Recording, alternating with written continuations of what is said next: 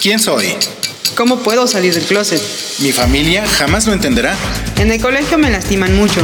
Me corrieron de mi casa por ser gay. No entiendo qué pasa conmigo. Mi familia quiere mucho a mi novio. Mis padres me dijeron que me aman. La iglesia dice que es pecado. Me gustan las niñas, pero no sé a quién contárselo. Soy libre y soy feliz. Bienvenidos al podcast No, soy moda. Hola, ¿qué tal? Bienvenidos a un programa más de No Soy Moda. Nosotros somos Israel González. y Yasmin Mondragón. Este programa tenemos un invitadazo de super lujo, Israel González. Como todos los programas que siempre decimos que son programas muy especiales, y es que la verdad sí son programas muy especiales para nosotros. ¿Por qué? Porque al final estamos contando una historia de alguien, una historia que buscamos inspirar, una historia bonita o a lo mejor no tan bonita, pero al final son historias, ¿no? Son historias personales de pues autoayuda se puede decir, porque pues al menos esperamos el propósito de estos podcasts es poder llegar a más oídos y también poder inspirar y apoyar a todos aquellos que vienen detrás de nosotros. Es correcto. Y entonces en este programa tenemos un invitadazo de lujo. ¿Quién será? ¿Quién será? Isra, bienvenido a tu programa. ah, muchas gracias. Bueno, como bien saben, en el programa pasado conté parte de mi historia, de mi vida, y les dije también que a través de redes sociales podían seguir preguntando si deseaban saber más. Exacto. Soy un libro abierto. Pues en este programa vamos a tener al in- invitadazo de lujo. Ok. Israel, cuéntanos un poco más de ti. Queremos saberlo todo. Pues mira, eh, pues todo. ¿Qué será todo? Oye, ¿no te pasa que en las redes sociales luego te, te, te dicen, cuéntame algo, cuéntame algo? Porque ni siquiera te dicen, cuéntame algo de ti, es, cuéntame algo. Y te como que, ah, ¿qué quieres saber? Entonces, este, ahí me vas preguntando. Vamos, desde el inicio. ¿Cómo te defines? ¿Cuál es tu orientación sexual? Soy gay, homosexual. Eh, gay suena más bonito que Qué bueno que pero- aclaras pero- que eres pero- gay homosexual. Me preocuparía que serías gay, Gay heterosexual. heterosexual, ¿no? ¿verdad? Gay con tendencias lésbicas. Um, Sí, creo sí, que eso me pasa un poco a mí. Soy gay con tendencias lésbicas. ok. Pero cuéntanos un poquito más. ¿Eres gay? Sí, soy gay. Eh, ¿A qué te dedicas actualmente? tengo- bueno, primero tengo 37 años. Creo que es importante decirlo porque ya tengo muchas cosas en, en mi haber, mucha experiencia en mi haber. eh, cosas que han sido fáciles y que no han sido fáciles. Y pues bueno, en este momento me dedico, uno, eh, a la administración. Trato de administrar una empresa en la que trabajo desde hace 15 años. Este, ya me aguantaron bastante. Wow. Sí, sí, que aguante, que aguante. Eh, y por otra parte, tengo alma de emprendedor. Entonces, este, pues bueno, creamos, por ejemplo, No Soy Moda. Tengo otro podcast que se llama Café con Amigos. Muy bueno, por cierto, ¿eh? Recomendado. Eh, no soy, este, que diga, caféconamigos.com. Ahí me pueden escuchar en otro programa también de emprendedores. Vale mucho la pena, de verdad, ¿eh? Y este, y pues bueno, estoy capacitándome como trader, trader este, ¿cómo se podría decir? Trader individual, trader de pijama. Para los que no hablamos español, ¿nos podrías explicar un poquito qué es el trader? El trading es más que nada y básicamente manejar la bolsa de valores, o sea, invertir un poco de tu dinero en la bolsa de valores y pues buscar obtener ganancias a través de ello, ¿no?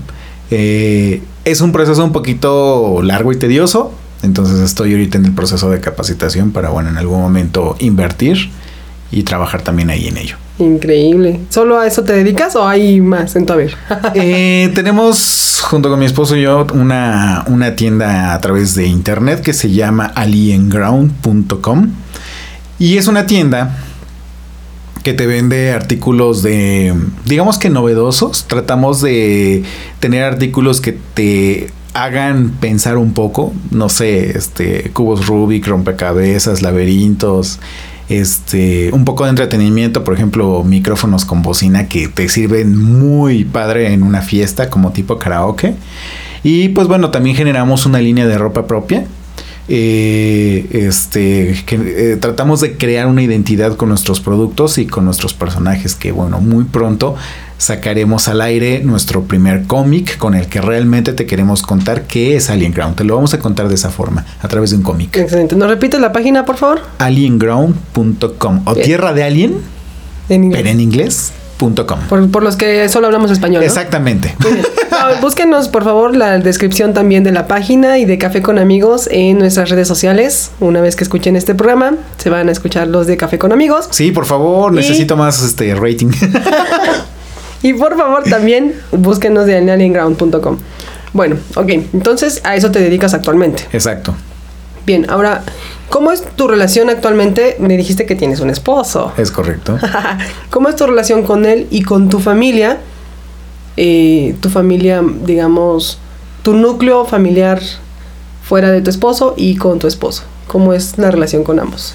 Ok, creo que empezamos con mi relación con mi familia. Este tengo un hermano que es nueve años más chico que yo. Eh, tengo a mi mamá y mi papá murió cuando yo tenía como 22, 23 años. Eh, la historia surge, bueno, mi historia surge de que fui un niño que creció sin papá hasta los nueve años. Yo prácticamente a los nueve años conocí a mi papá así como que, ah, sí existe. Me trajeron los reyes. Sí, sorpresa. Eh, lo conocí, intenté tener una relación con él, este, me fui a vivir este, a su casa con él. Y, y, pues bueno, nos fuimos mi mamá y yo y estuvimos conviviendo tiempo con él. Eh, de pronto un día, este, pues como cualquier otra enfermedad que te llega de pronto, eh, le dio leucemia. Eh, y con esa enfermedad desde el diagnóstico hasta su muerte, más o menos fueron tres meses. Pero en esos tres meses hubo un cúmulo de emociones bien cabronas porque yo a los 18 años este, le dije a mi mamá, o sea, con mi mamá salí del closet, le dije a mi mamá qué onda conmigo. Y tenía yo pendiente esa asignatura con mi papá de en algún momento hablarlo. Lamentablemente a mí no me dio tiempo. Este, él en algún momento quería que yo fuera al hospital a quedarme con él para que pudiéramos platicar. Pero, pues las situaciones económicas eh, de una casa que en algún momento me tocó sostener por lo menos tres meses, se me hizo muy difícil, me tenía que quedar horas extras a trabajar. Entonces cuando yo salía de trabajar y me iba para el hospital, pues ya no era hora de visita y yo ya no podía ingresar. Entonces yo ya no pude estar con él a solas para platicar qué onda conmigo. Este, y pues simplemente pues, pues llegó la muerte y, y quedó como esa asignatura pendiente. Ahora, eh, a mis 18 años yo le dije a mi mamá y también a mis 18 años yo le dije a mi hermano, que en ese entonces él tenía 9 años. Súper pequeñito. Sí, sí, sí. Este. Tú le- te la prolongaste. yo pensé que yo se los había dicho muy joven, pero no. No, no, no, yo sí me manché. Tú sí te- Pero estuvo bien, estuvo bien. Digo, a sus nueve fue más fácil entenderlo, ¿no? O sea, él estaba jugando carritos y yo así como que, ay, creo que tengo que decírselo. Entonces le dije, oye, necesito decirte algo. Ajá. Toma mi carrito y vamos a jugar que no se cuenta. Y casi casi ahí me vas contando. Entonces yo le dije, mira, este, pues, hay veces en que a nosotros pues no nos gustan las niñas o no nos gustan los niños, etcétera, etcétera. Y pues yo, a mí me gustan los niños, me gustan los chicos. Este, a mí no me gustan las mujeres. Se me quedó viendo, me dijo, ok. Y siguió jugando. Y siguió jugando. Claro. Eh, realmente esa, esa respuesta de él fue impactante para mí. ¿Por qué? Porque pues a lo mejor yo esperaba un drama un poco más prolongado por parte de mi hermano. claro, claro. Pero sí te puedo decir, le vale madres eso. O sea, para él no fue importante la sexualidad de su hermano. Para él era imp- era importante en ese momento que su hermano jugara con él a los carritos. Sí, claro, porque, Porque, esa era su hermano. necesidad, era, era su hermano. Entonces, no hubo más conflicto con él. Eh, y hasta la fecha, o sea, nos llevamos muy bien. Eh, como soy mayor y en algún momento, pues bueno, él, él se quedó sin papá, me vio de, con esa forma paterna y, y me quiere mucho, me respeta, me busca mucho para consejos, me gusta mucho para, pues ahorita sus proyectos que trae y todo eso, este, busca como que siempre una asesoría conmigo, busca, busca acercarse. Aparte mi mamá nos crió siempre con la idea de que es tu hermano, lo tienes que querer y lo tienes que cuidar. Claro. ¿Sale? Tanto él a mí como yo a él. Y aunque él fuera más chiquito, pero también tenía esa como que obligación y responsabilidad, ¿no? Entonces, eh, creo que es algo que promovió muy bien mi mamá, el, el, el querernos, el protegernos, el ser unidos, el ser siempre unidos. Yo te puedo decir que hasta ahorita con mi hermano a lo mejor sí hemos tenido conatos de bronca. Se queda ahí y no somos de esas familias que se pelearon con su hermano y nos hablan en 10, 20, 30 años, ¿no? Yo no Eh, logro entender ese tipo de familias o de relaciones. la Sí, verdad. no, no, ni yo, no. tampoco. O sea, pues es parte de ti, ¿no? Pues crecieron juntos, van a morir. Pues es que a final de cuentas son los únicos a los que sí se van a tener siempre, ¿no? Digo, Exacto. pero bueno, respetable, respetable las, las familias que se llevan así. Esa- o que no se llevan, más bien. Oh, sí, es que no se hablan. Sí, exacto. y, y entonces tú te llevas muy bien con tu hermano. Exacto. ¿Y con tu mamá cómo fue la salida? Ya me platicaste cómo fue con tu hermano. ¿Con tu mamá? Mi hermano iba a la primaria y afuera de la primaria había un, una persona que vendía chicharrines. Pero era físicamente era un hombre. No se maquillaba, pero se ponía vestido. O sea, tú veías a un hombre ¿Un transvestí? Con vestido. Es que no sé, hasta digo, no puedo decirte qué era exactamente, o sea, cuál era la identidad de esa persona. Claro, porque tampoco le preguntaste, ¿verdad? Exacto. No era que te importara mucho. Sí, exacto. y para que te contestaran el ¿qué te importa? Pues no. Exactamente. Pero, eh, pues para mí, mi mamá en específico fue una imagen que no fue muy agradable. ¿Por qué? Porque te repito, o sea, tú veías a un hombre con vestido. O sea, no lo veías ni maquillado, ni con peluca, ni nada. Era un hombre con vestido, ¿no? Entonces, este, el día que yo le dije a mi mamá, que le dije, oye, quiero hablar contigo, nos sentamos, platicamos, este, le dije, ¿sabes qué? Soy gay. Eh, me dice, si es broma, ya basta. No me está gustando tu bromita. Y yo así como que, "Ah, no es, ¿cómo te explico? No es broma, o sea, Sí, claro. realmente lo soy. Este se me quedó viendo y fue uno de esos momentos incómodos que quisieras que acabara en ese momento. Y pues no, para mí se prolongó durante una semana. Eh, una semana en la cual mi mamá no me dirigía la palabra. En la cual eh, llegaba yo a, a comer, regresando a la escuela, llegaba yo a cenar. Se sentaba frente a mí y únicamente me estaba viendo, ¿no? O sea, era- Esperaba verte con vestido. no lo sé. Eran los momentos más incómodos del mundo porque yo no podía comer, o sea, yo no estaba disfrutando mis alimentos porque, porque la mirada de mi mamá pesaba mucho, Sí, claro. ¿sale? Entonces, este, hasta que un sábado, o sea, digamos que pasó de sábado a sábado, un sábado le dije, oye, ¿qué está pasando? Porque, digo, yo sé que esto no es fácil, pero realmente me lo estás haciendo muy difícil, mucho más difícil. Y fue ahí donde se sinceró y me dijo, es que no quiero verte como el de los chicharrines. Y yo así como que, no, a ver, espérate. No me gustan los vestidos, ya me los probé. Sí, no, no, y aparte bien. con este cuerpo, pues de Paquita del barrio no bajo, ¿verdad? no, me, no, me, no me sientan los vestidos. Exacto. y los tacones tampoco. No, la última vez se me rompió y no, no, no me gustó.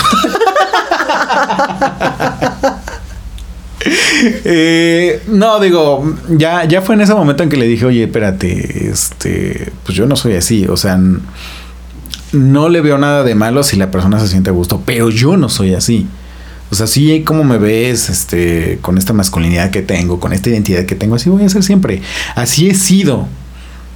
Eh, no me he convertido en nada más que en lo que soy.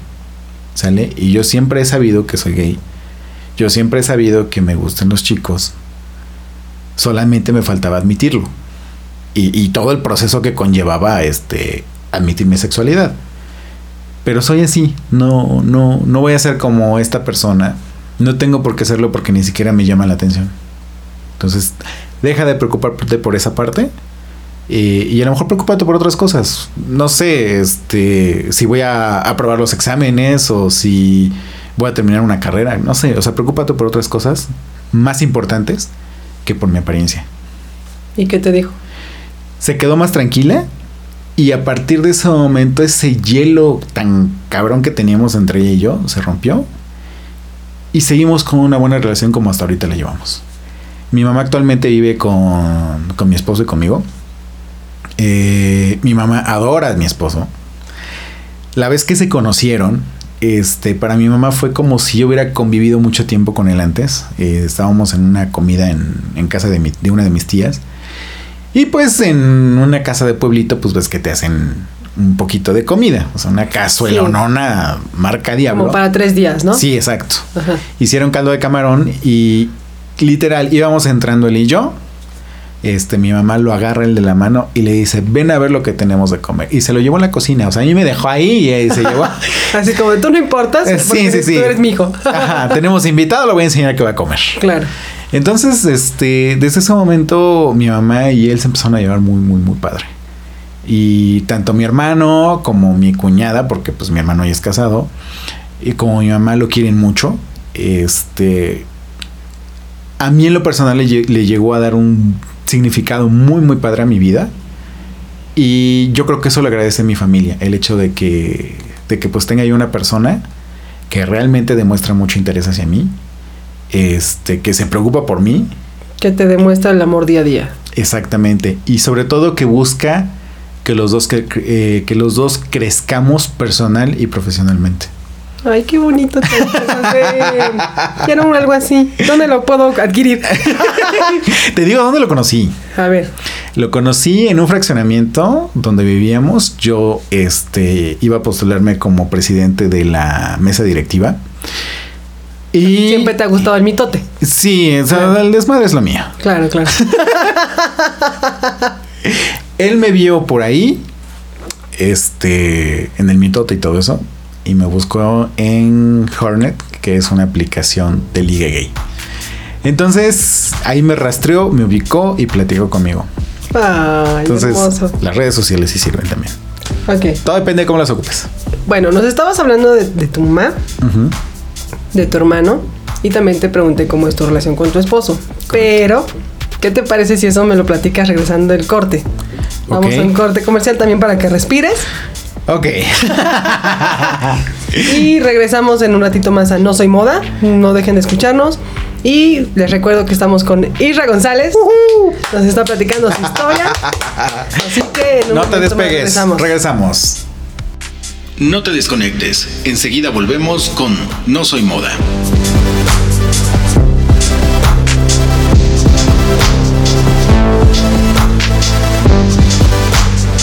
Síguenos en nuestras redes sociales.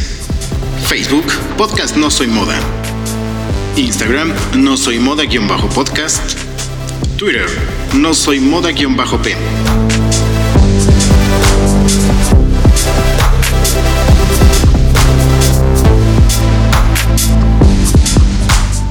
Hey, ya volvimos. Esto es No Soy Moda. Estamos de regreso con nuestro super invitadazo de lujo. Israel González, o sea, yo mismo. Exactamente. Bienvenido nuevamente a tu programa. Gracias, gracias, qué amable eres. Estamos en esta segunda mitad y si apenas nos estás escuchando, te queremos compartir que estamos en... Bueno, pues estamos platicando y nos está platicando Isra un poquito de su vida. Hasta ahorita nos ha hablado de su mami, de su hermano Correcto. y de ¿Y a qué me casado. dedico? A qué se dedica y cuántos años tiene. Exacto. A qué hora sale por el pan, ahorita nos avisa. Pero es casado, así que ni se emocionen. bueno, nos decías que conociste a tu esposo en una aplicación. En Hornet. eh, más bien, él me conoció. Eh, Él se este aprovechó de ti. ¿no? Él se aprovechó de mí, de mi inocencia. que tienes la mirada, ¿no? Eres callado, tímido, inocente y tienes la mirada. Exacto. Claro, claro. Eh, él me conoció en el mitote este, cuando andaba yo en lo de la mesa directiva o postulándome como candidato de presidente de la mesa directiva. Digamos que él me vio, él me observó, porque pues yo ahí era el... Más bien, ¿cómo te diré? Yo veía a todos y él nada más me veía a mí. Mm, o sea, no porque se, se fijara en mí, sino porque eh, pues yo tenía que atender a todos los, los colonos y pues era como complicado identificar exactamente quién era cada, cada persona. Eh, y la forma en la que él me empezó a buscar fue a través de, De esta aplicación. De, la, de la aplicación. No sé si me, si me buscó o simplemente me encontró. A lo mejor él usaba Coincidió. la aplicación y, Claro. este, y, y me encontró, ¿no? De ahí empezamos a platicar. eh, la verdad es que yo eh, estuve tres años soltero después de mi última relación. Y llegué a acostumbrarme a mi soltería, llegué a acostumbrarme a estar solo, que cuando él aparece en escena, me cuesta un poco eh, abrirme, me cuesta un poco darle entrada, porque pues yo, yo me había acostumbrado a estar solo, ¿no? Y, y el hecho de volver a, pues desde ligar, este... Salir, conocer, salir, claro. tus llamadas telefónicas de dos horas, ese, ese tipo de detalles. han platicado. Exacto. Eh, pues realmente me costaba como que volver a retomarlas, ¿no? O sea, después de tres años me costaba volver a retomar todo ese tema. Entonces yo a él le daba yo muchas largas. De. Luego él me decía, oye, vamos a, a cenar, salimos, que no sé cuánto. Y yo, ah, sí, luego nos ponemos de acuerdo. Ah, sí, luego vemos, que no sé cuánto. Pero en realidad. Yo te aviso. Exacto. Ay, esa palabra me choca. luego te llamo. Sí, nos ponemos de acuerdo. sí, sí, sí. Y realmente a mí me costaba mucho este, decir un sí. Que esa era la realidad, ¿no? Eh, llegó un momento en el que ya después él me dijo, más o menos dos meses después desde que me conoció y empezamos a platicar y todo eso, en que ya me quería mandar a volar.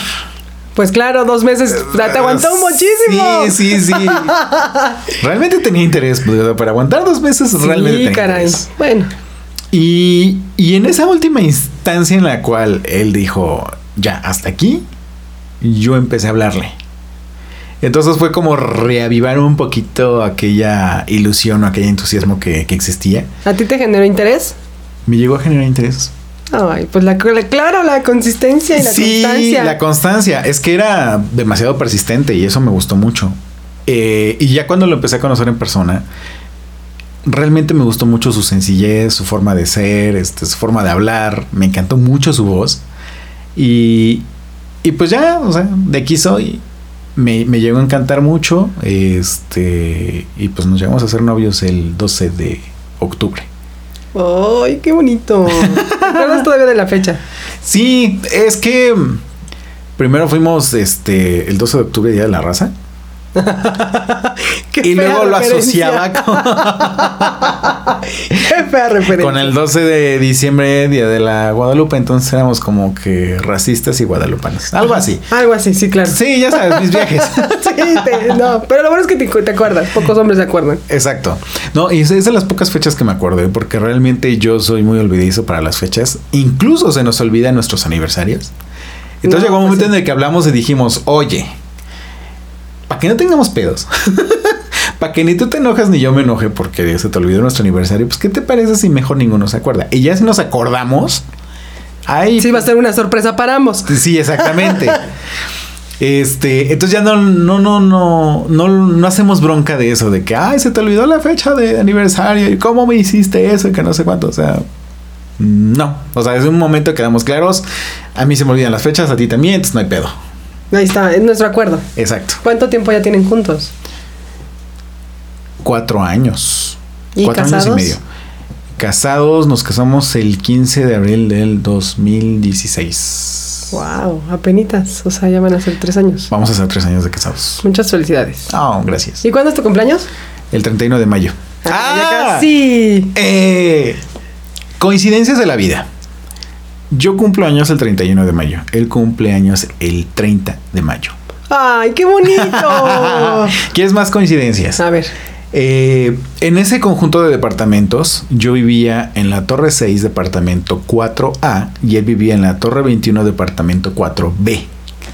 O sea, vivimos a la misma ajá, altura. exacto. Él tiene un hermano que es menor. Y yo tengo un hermano que es menor. Ah, mira. otra- a ver, cuéntame más. Ah, cuéntame más. Me intrigan esas coincidencias. Esa, esa conexión cósmica que el universo les puso. Exacto. Eh, creo que como que fueron las, las coincidencias más fuertes que tuvimos, ¿no? O sea, la fecha de cumpleaños, una Sí. pegada a la otra. O sea, ¿dónde rayos realmente te encuentras a quien es tu pareja? Un día antes o después de tu cumpleaños. Exactamente, o sea, fue como que raro y extraordinario cuando, cuando ambos lo supimos. Ay, qué bonito. Sea, ¿Cuándo es tu cumpleaños? Ah, pues el 31 de mayo y el tuyo el 30. ¿Qué? Porque no me das tiempo de juntar para tu regalo, pero lo que Exacto. me des yo te lo doy. te lo devuelvo. Mira, le gastas mil pesos, te compras dos, te regresa uno y ya, ahí Exacto. quedamos. Ay, qué mala onda. Se lo va a gastar él, ¿no? Bueno, oye, y entonces, ¿tú sufriste bullying por, por ser gay en la secundaria, en la prepa, algo así, o en tu trabajo actualmente, o en algún lado? ¿En algún punto de tu vida, vaya? En mi trabajo, no. Eh, yo en algún momento eh, pensé que mis jefes. Soy muy allegado a mis jefes porque cuando se inició la empresa iniciamos cuatro personas. Este, los dos dueños, otro compañero y yo.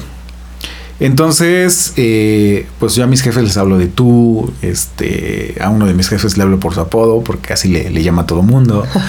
este, entonces como que yo en algún momento pensé que pues a lo mejor mi sexualidad iba a hacer cortocircuito con la empresa, con el proyecto, con, con a qué nos dedicamos, porque nos dedicamos mucho a la ingeniería eléctrica y la automatización. Es decir, este, pues puro, puro hombre gra- este, bragado, pues, así chido, ¿no? Eh, pero no, o sea, en el momento en el que ellos se dan cuenta, porque yo jamás se los dije, sino todo se fue asumiendo. Este, pues no, no ha habido ningún problema con, con ellos hasta ahorita. Ni con ellos, ni con mis compañeros de trabajo.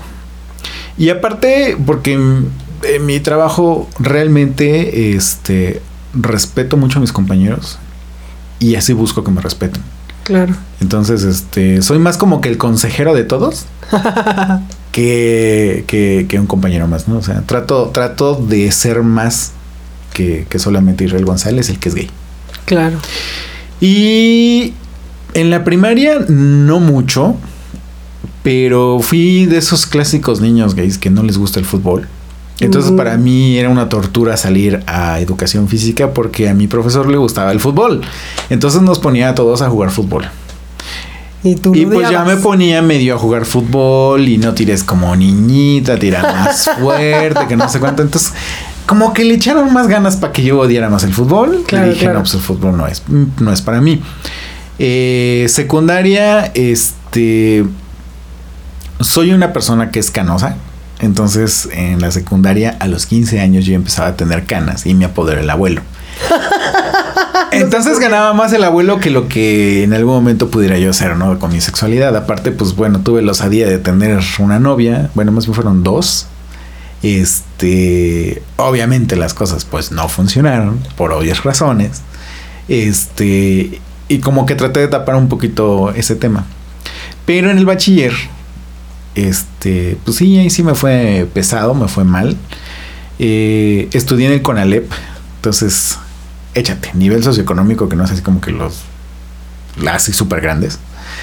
Eh, gente o chicos que pues trabajaban o buscaban trabajar en la industria, es así como más machín.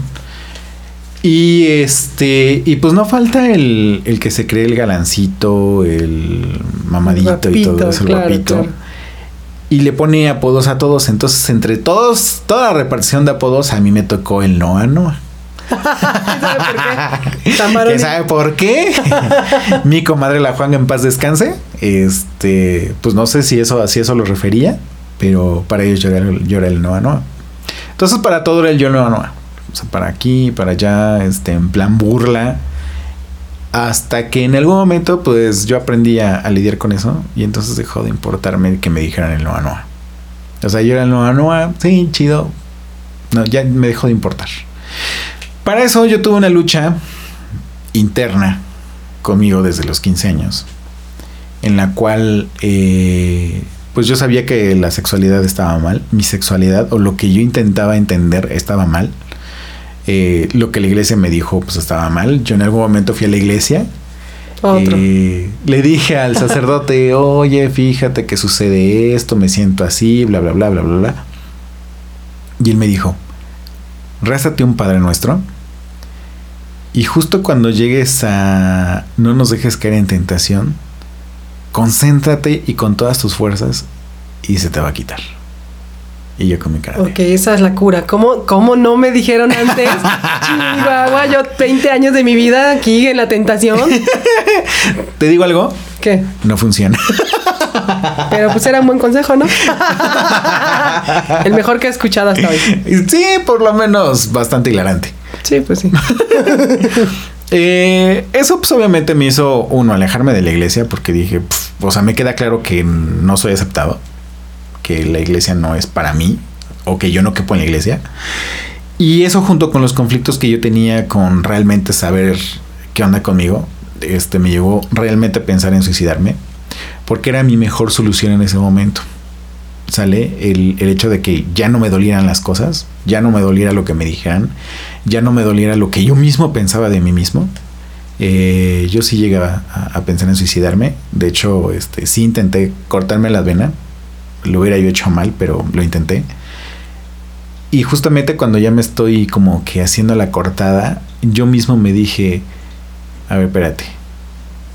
Si tú no aceptas esto que es tuyo, nadie más lo va a aceptar. Y entonces fue así como que mi pequeño resurgimiento tu de mí mismo. renacimiento, claro. Exacto. Y entonces ahora aceptar lo que soy. Eh, tiempo Espera, después, ¿A qué edad fue eso? Perdón. ¿A qué edad fue tu, tu intento de suicidio? a los 15. O sea, lidiabas con todo al mismo tiempo. Sí, o sea, era un adolescente con conflictos de adolescente más con conflictos de sexualidad. O sea, estaba yo cabrón. Y solo, no... Sí, porque no tenía yo con nadie con quien platicar. Ni siquiera con mi mamá, que es con quien me llevaba yo bien. O sea, estaba yo lidiando solo con mi propia batalla. Ningún amigo, profesor, alguien. No, nadie. A excepción del sacerdote, ¿no? Que te dijo que... se Sí, o sea, justamente con quien busqué este un consejo, un apoyo o algo, me dije esa cosa, por no decir pendejada. Y este, y pues no, o sea, ahí se acabó el, el, el apoyo que yo busqué en alguien que no me lo ofreció. O no me, más bien, no me dijo lo que yo esperaba escuchar. Ya. Ok, ok. Tú libraste tu propia batalla a tus 15. Y Exacto. resurgiste solo. Sí, Ok. Sí, o sea, eh, vivir o morir. Eran dos, 50-50. Y elegí vivir. Y fue la mejor elección de tu vida. Por supuesto. ¿Por qué? Porque... Pues no sé. O sea, le habría yo dejado mucho dolor a mi familia. Por algo que ni siquiera iban a saber por qué. Y dos, porque me hubiera yo perdido de muchas cosas. ¿No te hubieras casado, por ejemplo? Por ejemplo. Y he vivido muchas cosas, ¿no? sí, Este, no, me imagino. De los 15 a los 37 que tienes son 22 años. Hay una gran diferencia. 22 años. me imagino que bien vividos. Pues trato, creo. No sé. Solamente soy feliz. Eso es importante. Sí, sí, sí. Ok, entonces, pasando esta etapa de los 15, llegas a tus 18, Ujú. le dices a tu mami Sí. Y después asumes tu sexualidad. Sí, a partir de los 18 eh, llegué a la mayoría de edad, obviamente, y a partir de los 18 dije, este soy. Y suceda lo que suceda, este soy. Así el mundo se ponga de pestañas, este soy. Asumiendo tu sexualidad. Sí, y hasta ahorita jamás he escondido mi sexualidad, jamás he tenido que decir, no, ¿cómo crees? Yo no soy gay, que no sé cuánto. No he tenido que hacerlo. No, no me ha surgido esa necesidad de, de- de hacerlo. Y no ha llegado la gente a la que le tenga yo que ocultar mi vida. Y antes de ocultarla, prefiero revelarla. Este. Para que esos fantasmas del pasado no persigan. ¿Te refieres a todo lo que viviste? Sí, a todo lo, lo- lo difícil, lo tortuoso eh, que te lleva al aceptar tu sexualidad. Ok. ¿Y ahora cuáles son tus planes en un presente futuro próximo? Con tu esposo, por ejemplo. Con mi esposo y mi esposo. eh, con mi esposo, pues obviamente es seguir creciendo juntos, de adoptar un pequeño, espero que no más sea uno o dos, no sé, lo que, cinco, lo que el señor diga, lo que, lo que el señor juez diga. Lo que el señor juez diga. Sí, ¿Cuál señor? lo que el señor juez diga. Este. Eso por una parte, o sea, formar una familia, este, crecer con nuestros proyectos financieramente hablando eh, y crecer como personas. O sea, llegar por lo menos a los 80 años y sentirnos personas realizadas. ¿Realizadas en qué aspecto? ¿O cómo a qué te Como refieres? personas, como, como decir, eso es lo que yo esperaba de mi vida, eso es lo que yo soñé de mí mismo y lo he logrado. Excelente. ¿Y con tu mami? Con mi mamá, este, pues no sé, o sea, mi mamá me gustaría que en algún momento consiguiera un galán que volviera, que volviera a sentir el amor. Podemos poner esos datos también, chicos. Soltera y sin compromiso. Exacto. sí, este. Pues no sé, o sea, cada, cada persona que me rodea me interesa que esté bien, que sea feliz y, y que disfrute su vida. Porque al final nada más vienes a vivir una vez en esta vida. Y se dice por ahí que nada más hay una vida, ¿no? Exacto. Ya si reencarnas y todo eso, pues bueno, pero estoy seguro que hay muchas cosas que en este momento puedes disfrutar muy bien. Y tú como, como un adulto, ya con una familia, ya como un hombre realizado, profesional y profesionista, ¿tú qué consejo le darías a un padre, a una madre que ahorita nos está escuchando, que escuchó tu, tu historia, que, ah, que luchaste solo, porque esa fue la realidad, y que intentaste suicidarte y no sabemos cuántos más lo han hecho o lo han intentado? De hecho, no sé si sabías que Puebla estadísticamente es el tercer lugar en suicidios en jóvenes gays y lesbianas. Sí, lamentable. Lamentable la cifra. Porque lamentablemente no tienen dónde ir, no existían este tipo de programas, que hay otros más también, y eso es algo que, que agradezco también, porque Sí, sí. pues en, en mi adolescencia, en la tuya, no existían. Y ¿qué les puedes decir a esos padres que, que están como con dudas con sus hijos o que ni siquiera se imaginan que sus hijos están pasando por esas batallas solos? Como hijos, eh, da señales. Y si tus papás te conocen bien, saben detectarlas. Entonces lo primero que les diría a los papás es, realmente conozcan a sus hijos. Un adolescente no siempre se va a sentar a platicar contigo. ¿Por qué? Porque está buscando su individualidad y porque, perdón la expresión, pero en ese momento los adultos estorban. ¿Sale?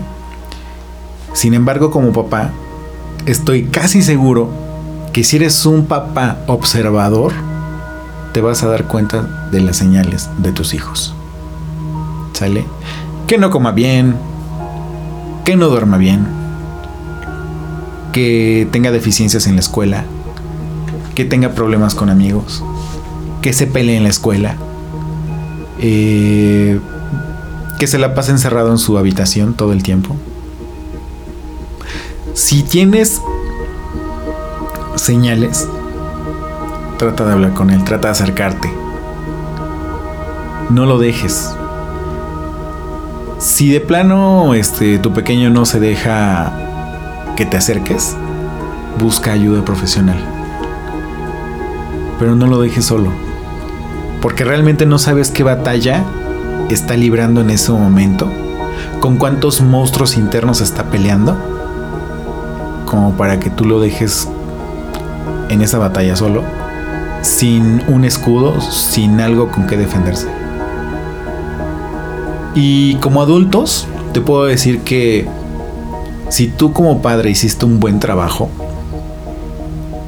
como adulto, cuando creces, el mejor lugar para regresar en tu vida siempre va a ser la casa de tus papás. Es el mejor refugio que cualquier persona en el mundo puede tener, la casa de sus papás. Entonces, acérquense, platíquenlo, observen, observen mucho y busquen ayuda. Ok. Muchas gracias, Isra, por ese consejo. Y ahora, a los que están pasando por esta batalla, niños, jóvenes, adolescentes, incluso adultos, porque me he topado también con adultos de 20, 22 años que están pasando por esa etapa, ¿qué les dirías? Solamente vienes a vivir en este mundo una sola vez, así como eres, así como te ves, como te paras frente al espejo. Lo que ves es lo que eres. Y si realmente quieres ser feliz, acéptate tal cual eres. Si realmente quieres sentirte realizado en esta vida, acéptate a querer, aprende a quererte más bien. Eh, y sobre todo, trata de ser feliz todo el tiempo. Hay cosas que van a ir de pronto en contra, pero aún así cuando las cosas van en contra, te pueden servir. Y te pongo un ejemplo, soy, soy fan de los aviones. Y para que un avión pueda despegar, y despegar alto, y volar, tiene que llevar el viento en contra. y aún así despega. Entonces, ¿por qué no lo puedes hacer tú? E igual busca ayuda. O sea, tú como, tú como joven, tú como este, alguien que está tratando de entender muchas cosas que están sucediendo en su cuerpo, en su mente, en su entorno, busca ayuda. No todos los adultos son pendejos. Y va a haber un adulto que realmente te va a querer ayudar. Busca ayuda profesional.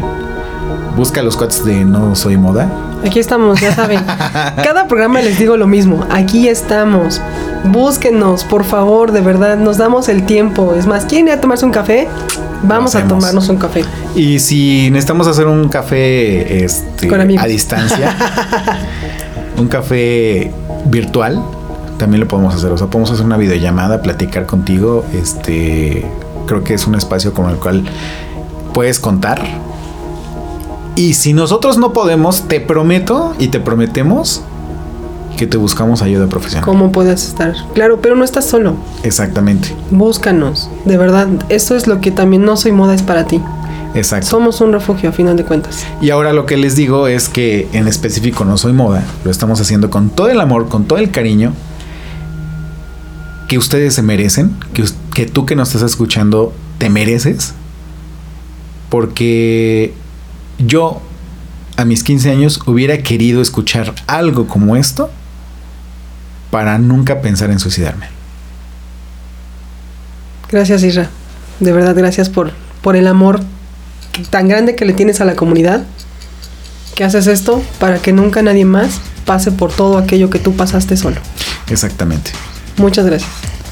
Y pues bueno, Este fue un programa más de No Soy Moda. Exacto. Y búscanos en Spotify. Ya estamos en Spotify. Búscanos como podcast No Soy Moda.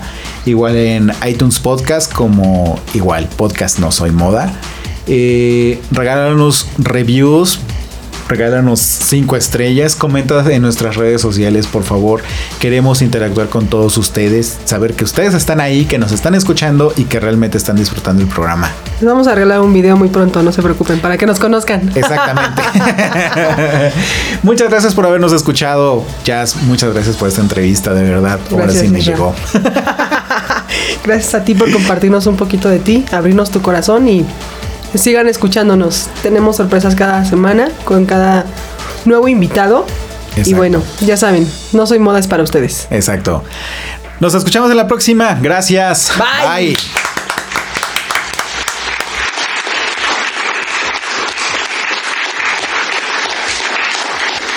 Síguenos en nuestras redes sociales. Facebook, Podcast No Soy Moda. Instagram, No Soy Moda-podcast. Twitter, No Soy Moda-p.